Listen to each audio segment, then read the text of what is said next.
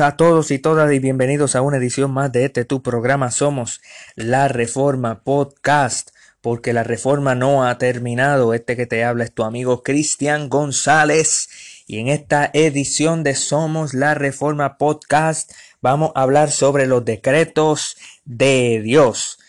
Y en ediciones anteriores hemos hablado de esto, hemos hablado de lo que es el calvinismo, hemos hablado de lo que es el arminianismo, hemos hablado bastante sobre los decretos de Dios, pero como hemos hablado en las ediciones anteriores, eh, siguiendo, ¿verdad? Eh, el catecismo menor de Westminster, eh, hemos, hemos discutido las seis preguntas de este catecismo y hemos ido a la Biblia para enseñar lo que la Biblia tiene que decir. Así que si usted no ha podido escuchar esas ediciones, pues vaya ya y escúchela y gócese de la palabra de nuestro Señor. Pero eh, como la pregunta número 7 tiene que ver con los decretos de Dios, pues queremos traer un poco, un poco más sobre los decretos de Dios eh, y poder ir a la Biblia para hablar sobre lo que son los decretos de Dios. Ahora mire cómo dice la pregunta número 7 del Catecismo Menor de Westminster. Dice así, ¿qué son los decretos de Dios? La respuesta, los decretos de Dios son su propósito eterno, según el consejo de su propia voluntad, en virtud del cual Él ha preordenado para su propia gloria todo lo que sucede. Esos son los decretos de Dios. Ahora, vamos a desmenuzar esto. Cuando habla de decretos, eh, si se fijan, la respuesta dice, los decretos de Dios son su propósito eterno. En otras palabras, la palabra decretos está en plural y la palabra propósito está en singular. ¿Y por qué está haciendo eso el catecismo menor? Bueno, ¿por qué es que se le llaman los, decretos, los decretos de Dios? ¿Por qué es que se le dicen muchos decretos de Dios? Eh, bueno, no es porque eh, eh, Dios haya decretado una cosa después de la otra temporalmente, porque acuérdese que estamos hablando de la eternidad, son propósitos, el propósito de Dios eterno.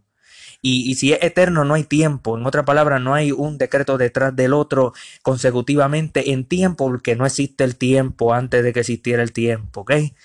Pero se le llama decretos en plural, pues por la complejidad por la complejidad de, de, lo que está decretado. En otras palabras, el decreto, eh, eh, el decreto de Dios en singular, se le puede llamar los decretos de Dios y no hay problema. Llamarle singular o plural, no, no, no hay problema. Siempre y cuando lo que, lo que queramos decir cuando hablamos de decretos en plural es que estamos hablando de todas las cosas que ocurren. ¿Y, cuántas cosas ocurren? un montón de cosas. Desde, desde lo más grande hasta lo más chiquito está decretado por Dios a que ocurra de la manera en que Dios determina y determinó antes de la fundación del mundo de que va a ocurrir y por eso se le llama decretos porque son tantas cosas que ocurren que, marca la complejidad de todas las cosas que Dios ha predeterminado para que acontezcan. Entonces, cuando hablamos de decreto, a mi mente llega, ¿verdad? Para entender lo que significa decreto, de, a mi mente llega la figura de un rey, ¿ves? Un rey soberano. Y a esto a lo que nos referimos con la soberanía de Dios. La doctrina calvinista es aquella que sostiene primeramente que todo la soberanía de Dios. Y Dios, como es rey del universo, Dios, como es rey de todo, Él reina. Él es rey sobre todas las cosas. Y por lo tanto, como Él es rey y un rey planifica lo que Él quiere que ocurra, y estoy hablando eh, eh, analógicamente, estoy hablando metafóricamente, utilizando la figura de un rey humano y diciendo Dios, Dios es así en cierto sentido, aunque Dios es más que eso, pero la Biblia habla de esa manera de Dios, de que Dios es rey sobre todas las cosas. Él es rey de reyes, Él es señor de señores. Y entonces Él planifica. Los reyes tienen decretos. Yo no sé si usted ha visto películas en que, en que los reyes eh, tienen un documento que ellos eh, eh, propusieron, un plan y ellos tienen un sello, una firma. Y, y, eso no puede ser revocado. Lo que diga el rey, eso no puede revocarse. Ve, y en cuanto él da la orden, eso va a acontecer así. Sus súbditos va a ser conforme a ese decreto que el rey eh, sostuvo, que el rey hizo. Pues, pues de esa misma manera nosotros queremos decir que la Biblia enseña que Dios ha decretado, que Dios tiene un decreto, de que nosotros no somos los que decretamos, Dios es, que, quien decreta, Dios decretó todas las cosas que van a acontecer y, es porque todo esto está bajo la voluntad de Dios, la creación completa, todas las cosas están bajo la voluntad soberana del Rey soberano. Y ese Rey soberano es Dios. Y a eso es a lo que nos referimos cuando hablamos de decreto, que antes de la fundación del mundo Dios determinó todas las cosas que, que iban a acontecer. Y oiga bien esto, eso incluye la caída, eso incluye nuestros pecados, eso incluye el bien y el mal. Y eso es difícil de aceptar, pero eso es lo que la Biblia enseña. Porque de lo contrario usted va a creer en un Dios que no tiene control sobre la maldad.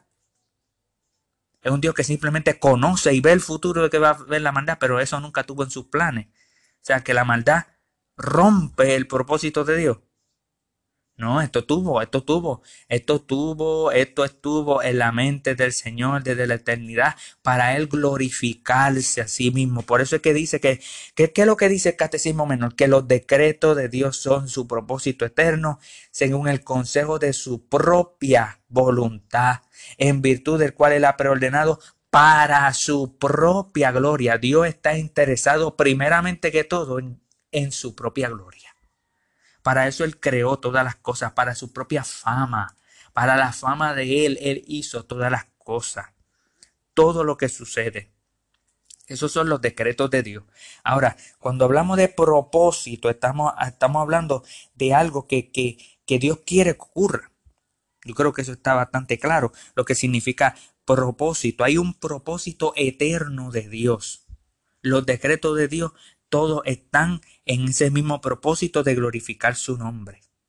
Y esto ocurre según el consejo de su propia voluntad. ¿Qué significa consejo? No significa consejo de que Dios le pidió consejo a nadie. Porque de, de que Dios le pidió consejo a alguien en la eternidad. Porque en la eternidad solamente existía Dios. ¿Ok? No habían ángeles, no había nada. Los ángeles son creados por Dios. Consejo no significa que Dios eh, le pidió consejo a alguien o que Dios eh, eh, le pidió consejo al futuro que él ni siquiera el futuro fuera de él mismo, en el sentido de que como si, como si él viera un futuro sin control de él, sin poder de él. No, cuando hablamos de consejo hablamos de plan según el consejo, según el plan. Y por eso es que dice el plan de su propia voluntad. ¿Ve? Cuando hablamos de decretos de Dios, no estamos diciendo de que Dios decretó lo que Él vio que iba a ocurrir, porque eso no, ¿para qué decretar? ¿Para qué decretar lo que va a ocurrir con decreto o sin decreto? Ese es el problema del arminianismo, porque hay arminianos, históricamente hablando, quizá hoy en día no existan, porque hoy en día la gente no sabe ni qué hallo ellos lo que creen y no hay problema. Si creen en Jesucristo, pues, pues está bien, pero, pero, pero hay que, hay que adiestrarse también en la palabra, amado.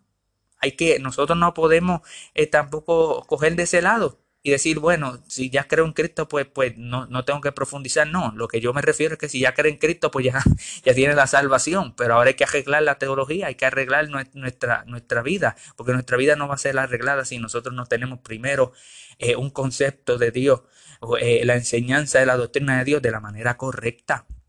Entonces, ¿qué es el arminiano? Que hay muchos arminianos que creen en decretos, seguro. Eso es el problema del calvinismo, cuando los calvinistas dicen, no, los arminianos no creen en un decreto. No, eso no es verdad, no son todos. Tú estás generalizando. Si tú dices generalmente los arminianos no creen en un decreto, pues, está, pues ya esos son otros 20 pesos. Pero no los arminianos creen en decretos. Pero ¿qué creen en el decreto? Que, que Dios vio el futuro y él dijo, bueno, que ocurra así. En cierto sentido, eso es lo que significa el decreto dentro de un sistema arminiano. O sea, que las cosas no ocurren según su propia voluntad. ¿Por qué? Porque si, si Dios ve el futuro, si Dios ve el futuro y en base a lo futuro que Él no creó, que Él no gobierna, que es nada, un, un futuro que todavía no está creado, un futuro que está en la mente de Dios, sabiendo que en la mente de Dios están millones y, sin número de, posibles eh, eh, eh, futuros. Y entonces, Él dice, ah, pues sí, eso es lo que va a pasar, pues eso es lo que yo voy a decretar, sí, de que ocurra. Pues ¿para qué? ¿Para qué decretar algo que, que, que no hace falta decretar porque va a ocurrir. En cuanto Dios crea, Dios sabe que Adán va a caer. En cuanto Dios crea, Dios sabe que vamos a pecar. En cuanto Dios crea, Dios sabe que Él va a enviar a su Hijo. ¿Para qué decretar si eso va a ocurrir como quiera? Ah, en el sistema calvinista no. En el sistema calvinista nosotros decimos que Dios, el futuro lo decidió porque Dios lo... De, el futuro es lo que es porque Dios decidió lo que iba a ser en el futuro. Lo que iba a acontecer en el futuro. Y esto se le llama decreto. Dios decretó lo que iba a ocurrir en el futuro. No se trata simplemente de que Dios vio el futuro y Dios entonces Dios dijo, ah, yo quiero que eso ocurra así, lo que yo lo que yo vi en el futuro, yo quiero que eso ocurra. Dame decretarlo, no. Dios determinó lo que él quería que ocurriera en el futuro antes antes de él dependerlo, o, eh, aunque él no depende, claro, él no depende de lo que él ve en el futuro, pero antes de él verle en futuro para, para, para él entender lo que está en el futuro, porque ¿por qué yo estoy diciendo esto? Porque cuando él decreta cuando Dios decreta que algo ocurra, Él decide lo que va a ocurrir en ese futuro. No es como si, como si Él lo necesita ver para Él decidir. No, Él lo decide para luego ver. él lo decide para que luego ocurra. ¿Me entiende? Y por eso es que el, catecismo dice el, el, plan de su propia voluntad y en virtud del cual. ¿Qué significa en virtud del cual? Es, es una forma, una expresión lingüística de decir cómo es que ocurre algo. ¿Cómo que ocurre esos decretos de Dios según el propósito de, su voluntad, el consejo de su propia voluntad o ese propósito eterno? ¿Cómo ocurre? Pues en virtud, en virtud del cual Él ha preordenado, ¿ves? En virtud del cual significa cómo ocurre eso. Pues ocurre por una preordenación. Y cuando yo ordeno algo, pues, pues, pues yo estoy ordenando algo, pero Dios ha preordenado todas las cosas. Que significa que, que, que Dios ha escogido que Dios ha determinado que algo va a ocurrir antes de que eso ocurra. Por eso se llama preordenación. Antes de que ocurra algo, Dios lo decide antes. ¿Ves? Dios ha predeterminado antes de que alguien haga algo. Ya Dios decidió de que en su propósito Él iba a permitir de que alguien hiciera algo. Y obviamente para su propia gloria. El fin principal de Dios es glorificarse a sí mismo y gozar del mismo para siempre. Para su propia gloria, él ha preordenado todas las cosas, todo lo que sucede. Y cuando hablamos, ¿verdad?, de voluntad, que no le explique su propia voluntad, hablamos, estamos hablando de la preferencia, del deseo, del deseo de Dios, de la determinación de Dios. Dios que es infinitamente sabio, Él, él decretó todas las cosas que ocurren según esa infinita sabiduría para, para, para glorificar su nombre, para glorificarse a Él mismo. Ahora, vamos a la palabra del Señor, porque, porque esto hay que sustentarlo con, con ejemplos que la palabra de Dios nos da. Y el primer texto que quiero leer es eh, Salmo 33, verso 11. Y mire cómo dice, el consejo de Jehová permanecerá para siempre, los pensamientos de su corazón por todas las generaciones. Mire cómo dice el verso 10, Jehová hace nulo el consejo de las naciones y frustra las maquinaciones de los pueblos. En otras palabras, Dios. Eh, eh, las naciones pueden decidir lo que ellas vayan a decidir y Dios las frustra, porque el consejo de Dios es más grande que los consejos de los hombres. ¿Ves? El, el, el Señor permanece para siempre en sus consejos, los pensamientos de su corazón por todas las generaciones. Eso es un muy buen ejemplo de lo que la palabra tiene que hablarnos a nosotros sobre el consejo de Dios, sobre la voluntad de Dios.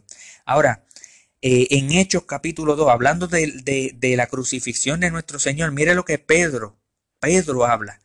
Dice verso 23, a este, a este Jesús, entregado por el determinado consejo y anticipado conocimiento de Dios, prendisteis y mataste por mano de inicuo crucificándole. En otra palabra, Pedro está diciendo, ustedes, ustedes crucificaron al Mesías, pero eso fue por el determinado consejo de Dios y el anticipado conocimiento, que eso significa de que primero tenemos la determinación de Dios y luego tenemos el conocimiento que Dios tenía de esa determinación. En otras palabras, tenemos que Dios decide lo que va a ocurrir y Dios decide y por eso es que Dios sabe que eso va a ocurrir. Dios sabe que eso va a ocurrir porque Él decidió, no de que Él decidió porque Él sabía lo que iba a ocurrir. ¿Ves? Él decide lo que va a, pasar y ocurre así. No es que él mira al futuro y entonces decide, ah, pues como va a ocurrir, pues déjame entonces yo decidir de que, de que vaya a ocurrir. No, porque va a ocurrir como quiera, con decreto o sin decreto.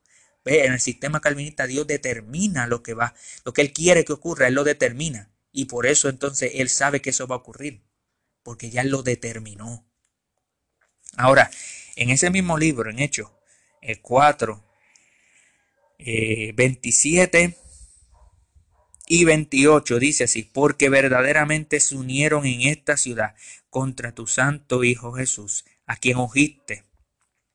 Eh, Herodes y Poncio Pilato con los gentiles y el pueblo judío para hacer cuanto tu mano y tu consejo habían antes determinado que sucediera. En otras palabras, tienes la responsabilidad de Herodes, Poncio Pilato, gentiles y el pueblo de Israel, y luego tú tienes el lado del decreto de Dios, que Dios en su mano, su consejo, él había determinado que ocurriera.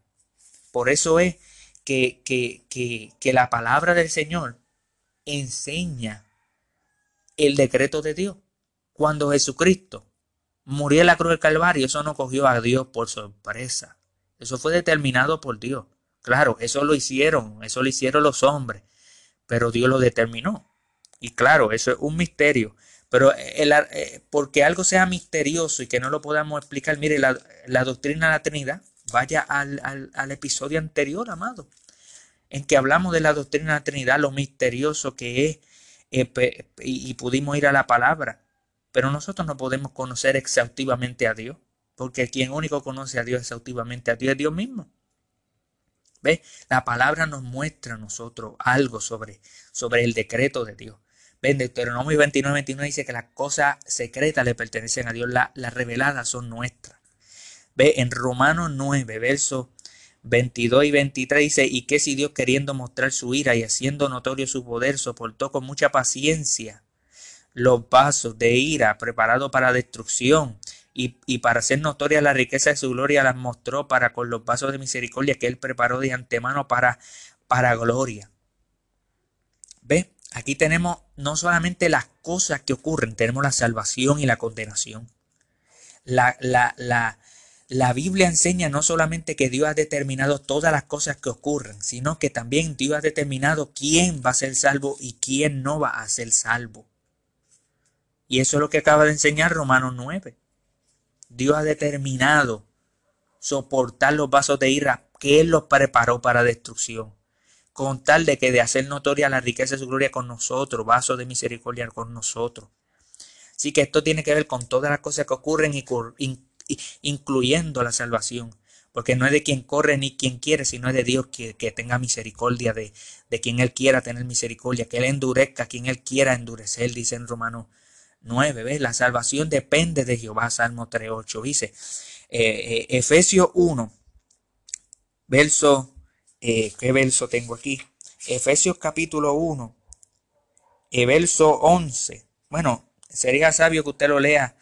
Eh, voy, a leerlo, voy a leerlo desde el verso 3. Dice, bendito sea el Dios y Padre de nuestro Señor Jesucristo, que nos bendijo con toda bendición espiritual los lugares celestes en Cristo, según nos escogió en Él antes de que, antes de la fundación del mundo, para que fuésemos santos. ¿Ves? Él no nos escogió porque Él nos vio santos. ¿Por qué nos vio que escogimos a Cristo? ¿Por qué nos vio que nos convertimos a la fe? No, Él nos escogió para un telos, para, para que fuésemos, no porque lo éramos, sino para que lo fuésemos.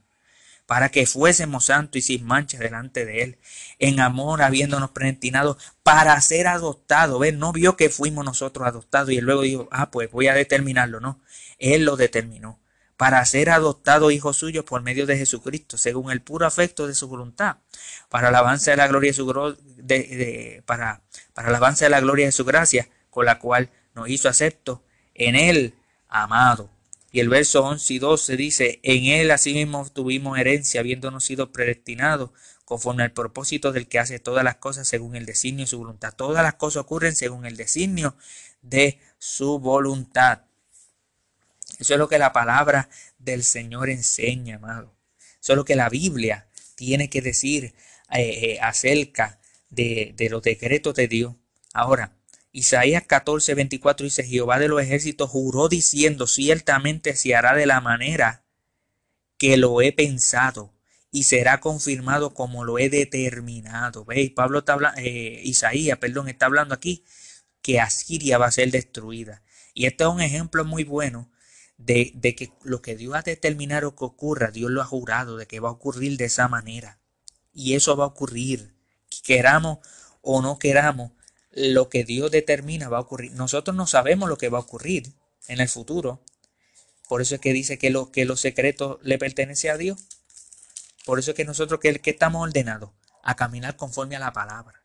Y Dios entonces hará conforme a él desee. Mire cómo dice segunda de Tesalonicense, capítulo 2, versos 13 y 14. Dice, pero nosotros debemos dar siempre gracias a Dios respecto a, a ustedes, hermanos amados por el Señor, de que Dios os ha escogido desde el principio para salvación mediante la santificación por el Espíritu y la fe en la verdad, a lo cual os llamó mediante nuestro Evangelio para alcanzar la gloria de nuestro Señor Jesucristo. Primero, Señor nos escoge y nos llama luego por medio de la proclamación de su santo Evangelio. Ahora en 1 Timoteo 5:21 dice, te encarezco delante de Dios y del Señor Jesucristo y de sus ángeles escogidos. Hasta existen ángeles que son escogido, amado. Dios ha escogido de que de entre los ángeles existieran unos que no cayeran con Satanás. Existieran unos que no cayeran en pecado con Satanás. Miren cómo dice Romanos 8, verso 28. Dice, y sabemos que a los que aman a Dios todas las cosas le ayudan a bien, esto es a los que conforme a su propósito son llamados porque a los que antes conoció también los predestinó para que fuesen hechos conforme a la imagen de su Hijo, para que Él sea el primogénito entre muchos hermanos. Y a los que predestinó también llamó, y a los que llamó esto también justificó, y a los que justificó esto también glorificó. En otras palabras, el que es conocido, y la palabra conocido ahí eso es un verbo que significa amor, amor íntimamente. Eh, Abraham conoció a Sara y, ¿qué salió de ahí? Salió Isaac. Eh, Adán conoció a Eva y ¿qué salió de ahí? De ahí salió eh, Caín. Ve,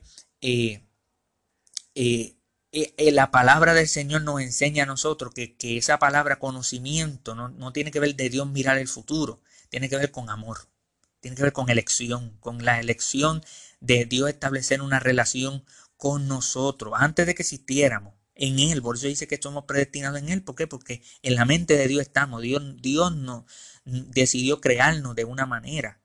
¿Ves? y, nos escogió de esa manera. Eso es lo que la palabra de nuestro Señor habla sobre, sobre la preciosura de Dios en cuanto al, decreto de Dios manifestado. Ahora dice en Primera de Pedro 2.8 dice, desead como niños recién nacidos la leche espiritual, no adulterada, para que por ella crezcáis para salvación.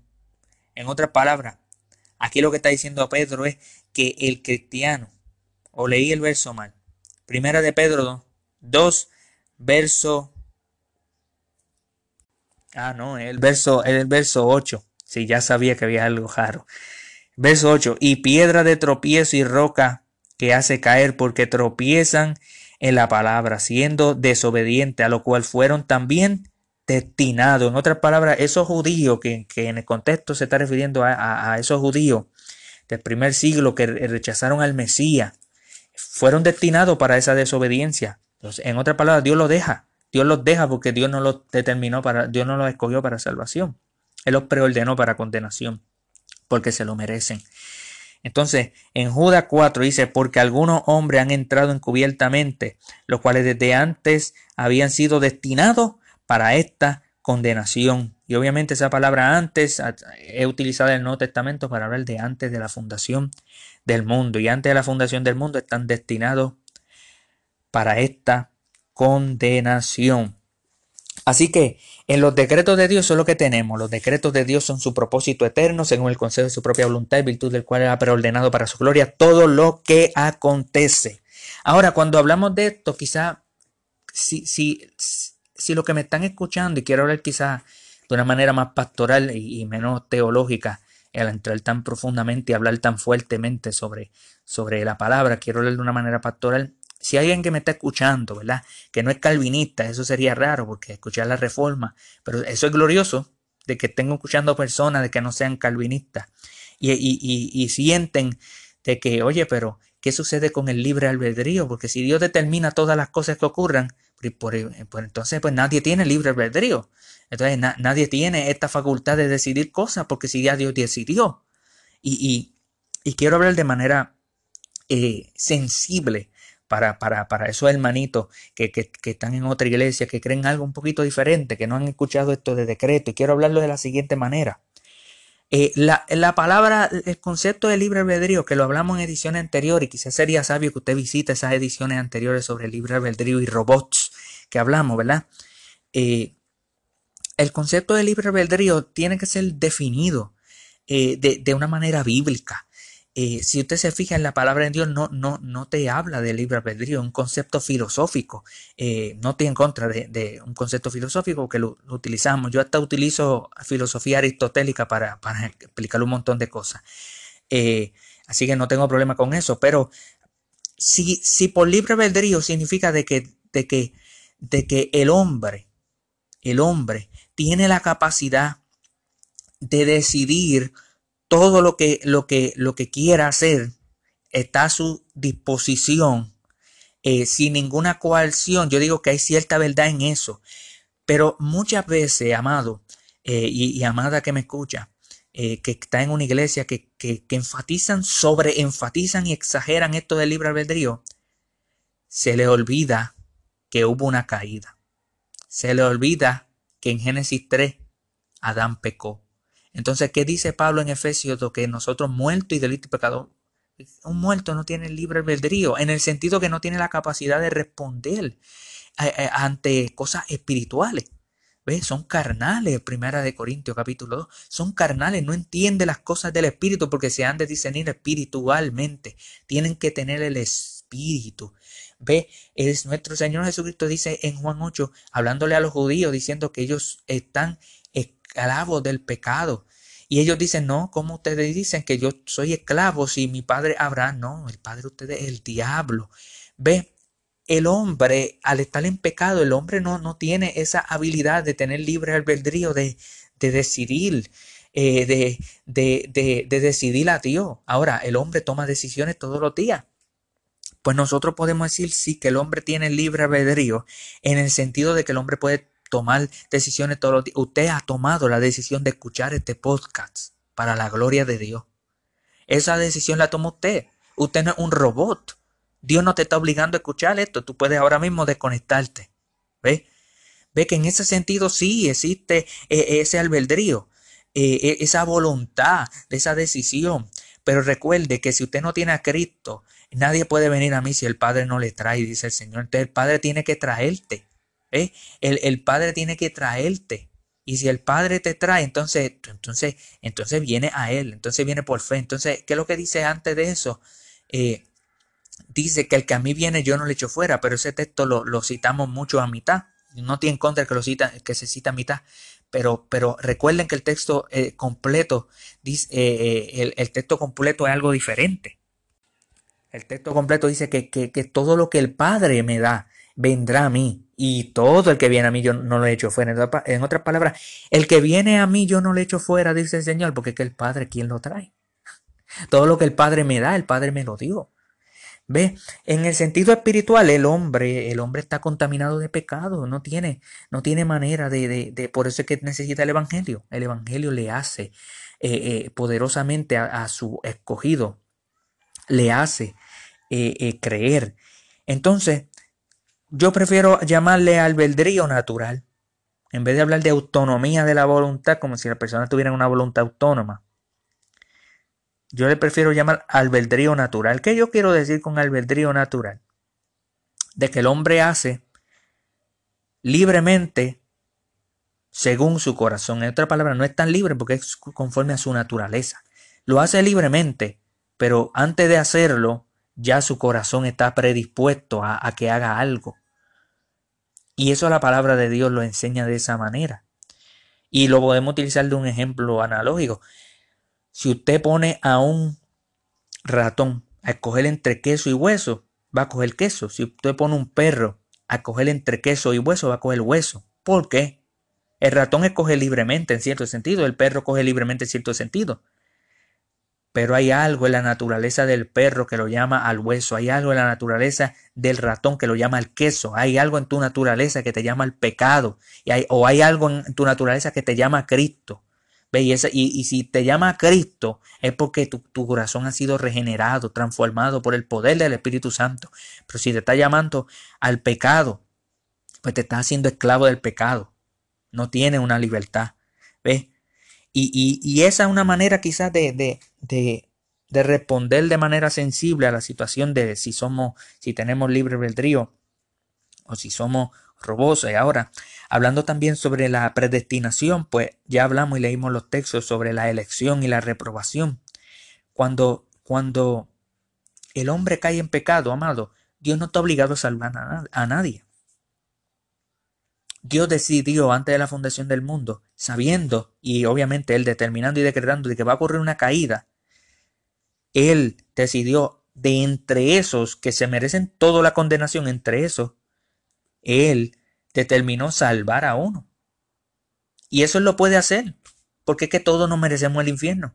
Entonces, si Dios decide salvar a uno y a otros no, eh, Dios sigue siendo justo porque todos nos merecen. Lo que Dios decidió no salvarlos lo que Dios decidió no salvar, lo que solo reprobó, que teológicamente se le llama escogido para, para, para, para, la condenación, pero bíblicamente la palabra escogido no se utiliza de esa manera, eh, pero teológicamente está bien. Eh, Dios no lo escogió para salvación y Dios le da lo que se merecen, que es el infierno. Pero lo escogido para salvación, Dios no les da lo que se merece, que es el infierno. Dios les da a Cristo quien en la cruz del Calvario sufrió el infierno por ellos, sufrió el castigo, la ira de Dios eh, eh, eh, por ellos, en sustitución por ellos. Y por eso es que, que, que son salvos, porque Cristo pagó por ellos la deuda. Y eso es lo precioso de la predestinación, de que Dios va a ser glorificado por medio de la salvación y la reprobación de ciertos individuos. Ahora, también es importante, hablando sobre la elección, ¿cómo, cómo es que tú sabes si eres escogido. Bueno, yo diría que, que, vaya donde tu pastor, que vaya donde lo ancianos en la congregación, si, si, dudas de tu salvación y si dudas de tu elección, y ellos van a saber trabajar pastoralmente eh, sobre esa situación. Pero la palabra de Dios nos enseña, si usted lee en Primera de Juan, Primera de Juan es una carta que Juan escribió precisamente para darnos seguridad, para darle seguridad a esos cristianos del primer siglo sobre su salvación. Y déjeme decirle, si usted es salvo, usted es escogido, porque eh, eh, eh, Agustín era el que creía que hay unos hay escogidos que son salvos, pero hay salvos que, que, que, que todo escogido es salvo. Todo escogido va a ser salvo en algún momento, pero no todo salvo es escogido. Eso lo creía Agustín. En otra palabra, hay, cierto que, hay ciertas personas que son salvas que como no son escogidas, se van a perder. Van a perder su salvación antes del último día. Eh, en, mucho material de Agustín suena así. Quizá alguno que, sepa un poco más de Agustín y diga, no, eso no es lo que está queriendo decir Agustín. Pero yo, realmente creo que eso es lo que él creía Agustín, que la justificación se podía perder. Eh, pero eh, eso no es lo que la Biblia enseña. Eso no es lo que la Biblia enseña. Si usted ha creído en Cristo, usted es una persona que cree en Cristo. ¿Y, qué dice la Biblia? Que cree en Jesucristo y será salvo. Entonces, yo sé que soy escogido porque creo en Cristo, porque confío en la promesa de la palabra que Él me va a salvar, porque tengo el Espíritu Santo que testifica en mi corazón de que soy, de que soy de Él, de que soy de Cristo, de que soy del Padre, porque amo a Dios, porque amo a mi prójimo, aunque imperfectamente. Primero Juan dice, ama a tu hermano. Es porque tú no puedes decir que tú tienes a Dios y odias a tu hermano. Ve, ama a tu hermano porque veo el fruto de Dios en mi vida, por la misericordia de Dios que obra en mi ser, porque fui bautizado. Eh, obviamente no todos los que son bautizados son escogidos para salvación, pero en el, si tú eres salvo, una de las maneras que, mira, Dios tuvo misericordia de mí y me, y me, y, me dio la promesa del bautismo y, cumplo con, con, con, con lo que esa promesa me exige, que es creer en Cristo. ¿Ve? Y, esas son cosas que nos da seguridad la cena del Señor. Yo estoy participando aquí por fe en el cuerpo y la sangre de Cristo. Y Él me salva, me perdona eh, y me crucificó con Él mismo en la cruz del Calvario para yo vivir en Él mismo. Y allí me hallo y mi única esperanza está en la cruz de Cristo. ¿Ves? Si usted encuentra que, que, eh, que una similitud en esa manera de hablar, en esa manera de sentir, eh, y encuentra sabiduría en esas palabras que habla en primera de Juan. Usted tiene seguridad, puede tener seguridad de salvación y obviamente le diría que vaya donde sus pastores eh, y sus los ancianos de su congregación para que para que sabiamente le hable sobre eso. Ahora, ya hemos hablado de que el decreto de Dios tiene que ver con todas las cosas que ocurren y hablamos más específicamente sobre la salvación. Pero quiero poner un ejemplo sobre algo eh, que, tiene que ver con los decretos de Dios, con lo que Dios ha determinado. Y eso es sobre el mal. ¿Por qué las cosas malas ocurren? Y yo dije que como está determinado por Dios, las cosas malas van a ocurrir. Ahora recordemos que Dios no es autor del pecado. ¿Qué es lo que dice Santiago eh, 1.13? ¿Qué, lo, ¿Qué es lo que dice la palabra de nuestro Señor? Que si alguno es tentado, no diga que es tentado por Dios. Dios no tienta a nadie. Dios no puede ser tentado. Dios no es autor del pecado.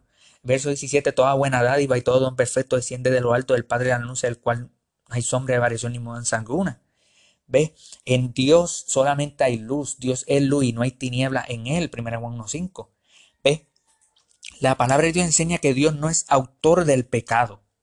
El hecho de que Dios haya determinado permitir la existencia del pecado no significa que sea autor del pecado, porque Dios pecó. Cuando Adán y Eva comieron, ¿quién comió? ¿Adán y Eva o Dios?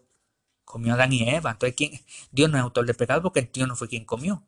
Autor, bíblicamente hablando, es actor. ¿Qué es lo que dice Juan 8, eh, 44? Eh, ¿Qué, ¿Qué, es lo que dice la palabra del Señor? Que el diablo que mentiroso, padre de, padre de toda mentira. ¿Qué significa padre? Autor de toda mentira, porque desde el principio peca, desde el principio es mentiroso. Ve, padre de toda mentira, porque él es, él es autor de toda mentira, porque él desde el principio miente. En otras palabras, autor es lo mismo que ser actor. Y Dios no es actor del pecado, por eso es que Dios no es autor del pecado. Porque para ser autor del pecado tiene que hacer pecado. Un actor es autor y un autor es actor, bíblicamente hablando. Por eso es que Dios no es autor del pecado, porque no es actor del pecado. Él no actúa, Él no hace pecado. Dios puede preordenar, permitir de que exista bajo su plan soberano la existencia del pecado, la existencia de la maldad y aún así Dios no es que está pecando, porque Dios no es que está llevando a cabo esa acción, la está llevando los hombres, la está llevando eh, la gente. Y eso es un misterio, claro, profundo, pero eso es lo que la palabra de Dios enseña. Eso es lo que la palabra de Dios nos dice. El contrario, estamos entrando no en calvinismo, estamos entrando en hipercalvinismo, que quizás hagamos otra audición después sobre lo que es hipercalvinismo. Una exageración, herejía del mismo diablo que ciertos calvinistas eh, eh, han caído. Ahora, hablando entonces sobre la maldad, vamos a ir a Génesis capítulo 50, verso 14 al 21 para hablar sobre José. Si usted conoce la vida de José, todo lo que pasó, cómo sus su lo vendieron, cómo lo tiraron en una cisterna, lo vendieron, José cayó en, Egipto, eh, lo vendieron a, Potifar, un oficial del faraón, y por allá pasó la de Caín, lo acusaron de inmoralidad con la esposa de Potifar, lo metieron preso, y luego al fin y al cabo Dios lo exaltó como gobernador de Egipto. ¿Por qué ocurrió eso? ¿Por qué los hermanos vendieron a José? Miren, miren lo que dice la palabra. Verso 14 Génesis 50. Viendo los hermanos de José que su padre era muerto, o sea que José, eh, que Jacob murió, dijeron, quizás nos aborrecerá José y nos dará el pago de todo el mal que le hicimos. Ellos, ellos reconocen de que hicieron mal, que hicieron pecado. Y enviaron a, decir a José, tu padre no, eh, tu padre mandó antes de su muerte diciendo así diréis a José, te ruego que perdone ahora la maldad de tus hermanos y su pecado, porque mal te trataron. Por tanto, ahora te rogamos que perdones la maldad de los siervos de, del Dios de tu Padre. Y José lloró mientras hablaban. Ellos reconocían, ellos reconocían que ellos eran malos, que habían cometido pecado, maldad contra José. Y dice, vinieron también sus hermanos y se postraron delante de él y dijeron, heno aquí por siervo tuyo. Verso 19, y le respondió José, no temáis, ¿acaso estoy yo en lugar de Dios? José llorando le está diciendo a los hermanos, Ustedes no tienen por qué tener miedo porque yo no soy Dios. Porque yo entiendo ahora. José no entendía por qué. ¿Por qué que Dios permitió que mi hermano me metiera en una cisterna, me vendieran como esclavo y yo terminara en Egipto con tantos problemas? ¿Por qué Dios permitió esto? Pero ahora José lo está entendiendo. Yo no estoy en lugar de Dios. Dios puede decidir que yo, aún como, como, como creyente, José obviamente era creyente, pase por situaciones. Mire Job, todo lo que pasó Job. ¿Usted cree que Job no está en el cielo? Claro que sí. Y todo lo que pasó Job. Ves que, que hay cosas que suceden en tu vida, en mi vida, que ocurren mal y, todavía la palabra de Dios dice que todas las cosas obran para bien, Romanos 8, 28. Y mira lo que dice eh, José. Vosotros pensasteis mal contra mí, mas Dios lo encaminó a bien para hacer lo que vemos hoy, para mantener en vida a mucho pueblo. Ahora pues no tengáis miedo, yo sustentaré a vosotros y a vuestros hijos. Así los consoló y les habló al corazón. José entiende el propósito de Dios. Ahora lo está entendiendo. José está diciendo, esto, este mal que ustedes me hicieron, Dios lo determinó para bien el mal de ustedes, el pecado de ustedes, ustedes, ese pensamiento para mal, Dios lo pensó para bien, Dios lo planeó para bien. ¿Para, ¿Para qué? Para mantener en vida a mucho pueblo, al pueblo de Jacob y a los egipcios también y a otros que venían quizá a comprar cosas. Y esa palabra pensasteis, vosotros pensasteis mal contra mí, mas Dios lo encaminó esas dos palabras son las mismas en el hebreo, están traducidas en la Reina Valera 1960 diferente. Yo diría que hasta están mal traducidas. La palabra hasab es un verbo que significa deseo, intención, plan, querer, propósito, voluntad. Eh, y, y, y, cuando leemos el verso suena un poquito diferente. Vosotros pensaste mal para, para mí, mas Dios lo encaminó a bien suena como que en la providencia de Dios Dios coge el mal y lo transforma para hacerlo bien en su providencia. Las cosas malas Dios las transforma para, para bien. Eso es verdad y eso lo enseña en otros lugares en la Biblia. Pero aquí la palabra encaminó está mal traducida. Eh, y pensasteis aún, yo lo traduciría planificasteis. Eh, la palabra, eh, ese verbo es bastante enfático. Vosotros planeasteis mal contra mí, mas Dios lo planeó a bien. Y esa palabra lo, vosotros pensaste mal para, para mí, mas Dios lo, ese, ese pensamiento para mal, Dios lo pensó para bien, Dios lo planificó para bien. Y lo que significa es que la maldad de los hermanos, Dios la conocía anteriormente, Dios la determinó de que ocurriera para su gloria, Dios la encaminó para bien. Y, y José explica para mantenerla a un pueblo vivo en este tiempo. Así que las cosas malas que ocurren, aún las cosas malas que ocurren, Dios tiene un propósito para, para esas cosas malas que ocurren y es, y, es para su gloria. Y todo esto le va a dar gloria a Dios. Todo esto Dios lo permite porque de cierta manera se va a manifestar la justicia de Dios, la ira de Dios y el amor de Dios por salvar a, entre, a entre, entre pecadores, salvar a un pueblo escogido. Así que esos son los decretos de Dios. Y esto nos lleva a nosotros a tener reverencia y a darle gracias a Dios por nuestra salvación que está segura en Jesucristo. Y a ir hacia adelante nosotros en la reforma para explicar más adelante cómo es que se lleva a cabo estos decretos. Así que en próximas ediciones vamos a entrar en, en eso. Así que gracias por haber escuchado una edición más de Somos la Reforma Podcast. Hasta la próxima.